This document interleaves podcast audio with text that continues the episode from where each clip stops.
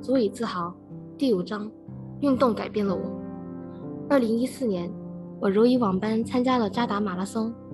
这次很特别，我当上了一位市民朋友的领跑员。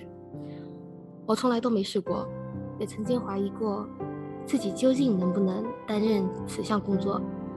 领跑员不好当，因为这会是关乎两个人的默契和信任。在训练的过程中，我们曾遇到很多问题，虽然是好朋友。但是最初跑起来的感觉，总会和我们想象的有点出入。在正式比赛当日，我已无暇顾及仍然疼痛的膝盖，因为除了跑步，我还要留意与凯恩的步伐是否配合。跑到末端时，我的气力开始不济，膝盖越来越疼痛。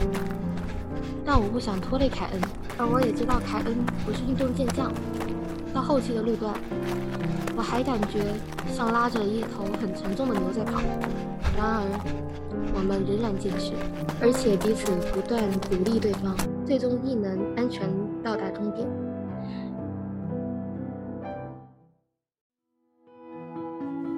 这次马拉松让我感受最深的是互相信任，这种信任比起我获得任何奖项还值得高兴，而这种。两个人之间的信任是无价的，也不是必然的。事实上，这年的马拉松是我参加三年中最有感触的一次，因为我觉得香港实在需要大量正能量。记得当时无论在起跑区、跑道以及终点线，都有不同的人为我们呐喊，而且不单只是香港人，有些外国人如日本人等，他们用。自己的语言大声欢呼鼓励，纵使我听不懂他们在说什么，在那一刻，我感觉到他们给我的正能量，这是很久没有接收过的能量，而全靠这股能量，我才可以完成赛事。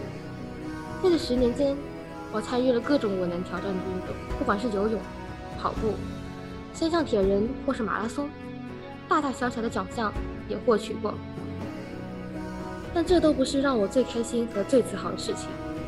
我积极尝试不同的挑战，克服各种的困难，只是想证明一点：即使没有了双臂，我也能做到很多事情。基本上可以和大家一样，没有分别。希望让大家对我有另一种看法，也对所有的伤残人士有另一种看法。纵然身残，只要心不残，我们一样能活得很精彩，活出彩虹。